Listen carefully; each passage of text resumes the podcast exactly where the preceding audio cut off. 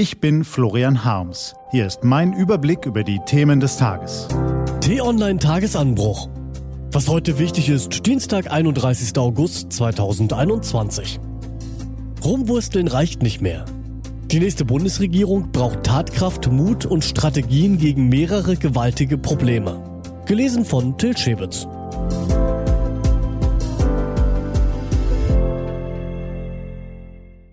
Bevor es losgeht, ein kurzer Spot. Schlafen Sie auch manchmal schlecht? Oyono, die innovative Drei-Phasen-Tablette aus Pflanzenextrakten und Melatonin. Die Inhaltsstoffe werden zeitlich versetzt freigesetzt und fördern ein schnelles Einschlafen, unterstützen einen ruhigen Schlaf und begünstigen das Durchschlafen. Jetzt in Ihrer Apotheke. Durch Deutschland muss wieder ein Ruck gehen. Durch Deutschland muss ein Ruck gehen. Wir müssen Abschied nehmen von liebgewordenen Besitzständen, vor allen Dingen von den geistigen, von den Schubläden und den Kästchen, in die wir gleich alles legen. Alle sind angesprochen, alle müssen Opfer bringen, die Großen mehr, die Kleinen weniger, aber es müssen auch alle mitmachen. Sätze, die wie ein Donnerhall durch die Republik dröhnten. Hotel Adlon neben dem Brandenburger Tor in Berlin, 26. April 1997. Bundespräsident Roman Herzog liest der politischen Elite die Leviten. Mehr Klartext als in dieser legendären Ruckrede, die sich auch heute noch wie eine politische Offenbarung liest, geht nicht. Und so gilt es auch heute wieder, 24 Jahre nach jener Rede. Durch Deutschland muss wieder ein Ruck gehen. Mit dem Unterschied, dass die Herausforderungen noch gewaltiger sind als damals. Der Reformstau ist riesig. Und wieder haben viele Bürger den Eindruck, dass die politischen Parteien bislang nicht in der Lage sind, ihn beherzt aufzulösen. Was also tun? Einfach nicht wählen gehen? Nun, das ist auch keine gute Idee. Wer Visionen hat, sollte zum Arzt gehen, das hat Helmut Schmidt mal gesagt, der alte Pragmatiker. Doch die Herausforderungen unserer Zeit erfordern mehr als Pragmatismus. Wer heute keine Visionen für eine erfolgreiche Zukunft des Landes entwirft, steckt mit dem Kopf im Sand. Ein weiter so, das Fahren auf sich, das Abwarten reicht nicht mehr.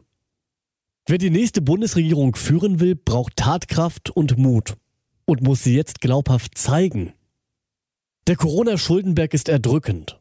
Die gesamten Verbindlichkeiten von Bund, Ländern, Gemeinden, Gemeindeverbänden und der Sozialversicherung betragen mehr als zwei Billionen Euro der höchste jemals erfasste Wert. Nun gibt es die einen, die sagen, ja, sobald die Wirtschaft wieder richtig angesprungen ist, werden ja wieder Steuereinnahmen sprudeln, dann erledigt sich das Problem von selbst. Und es gibt die anderen, die warnen, die Schulden sind längst so hoch, dass sie selbst in guten Zeiten die Regierungen auf Jahre hinweg in ein Sparkorsett zwängen werden. All die Versprechungen der Parteien für die Zeit nach der Bundestagswahl Windparks, Solardächer, Stromtrassen, Mietzuschüsse, Rüstungsformen, Bildungsprojekte, Rentenerhöhung oder gar weniger Steuern.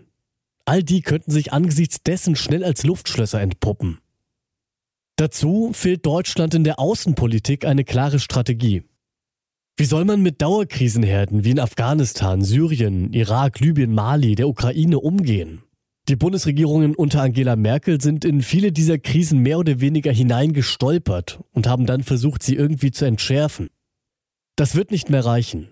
Es braucht einen langfristigen Plan, welche Rolle Europa in der Welt spielen will.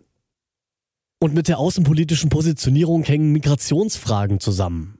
Hier sind die EU-Staaten heillos zerstritten, wodurch sie sich im Ringen der Weltmächte selbst schwächen.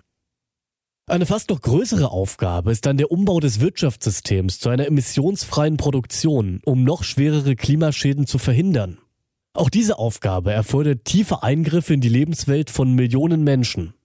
Dazu die Digitalisierung der öffentlichen Verwaltung, der Wohnungsmangel in vielen Städten. So viele große Aufgaben, zu denen noch viele weitere hinzukommen werden.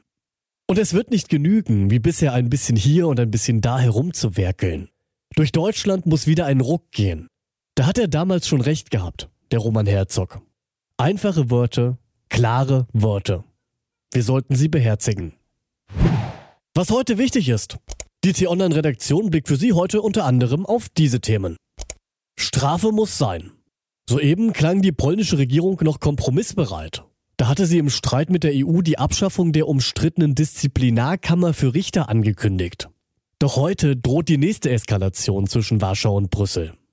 Denn auf Antrag von Regierungschef Mateusz Morawiecki entscheidet Polens Verfassungsgericht darüber, ob mehrere wichtige Paragraphen in den EU-Verträgen mit der polnischen Verfassung vereinbar sind.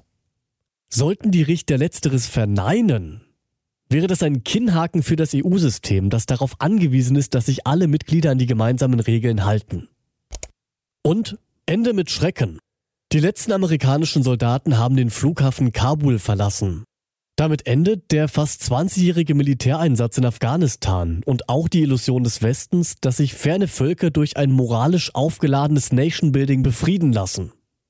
Ebenfalls beendet sind damit die militärischen Evakuierungsflüge, durch die seit Mitte August rund 115.000 Menschen außer Land gebracht worden sind.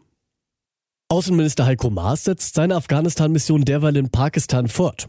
Dabei geht es um die Bereitschaft des Nachbarlandes, Flüchtlinge aufzunehmen, die sich auf dem Landweg vor den Taliban in Sicherheit bringen wollen. Usbekistan habe ihm bereits Unterstützung bei der Ausreise von Deutschen, Ortskräften und Schutzbedürftigen zugesichert. Diese und andere Nachrichten, Analysen, Interviews und Kolumnen gibt's den ganzen Tag auf t-online.de. Das war der T-Online-Tagesanbruch vom 31. August 2021, produziert vom Online-Radio- und Podcast-Anbieter Detektor FM. Auf t-online.de-tagesanbruch können Sie sich auch kostenlos für den Newsletter anmelden. Ich wünsche Ihnen einen frohen Tag. Ihr Florian Harms.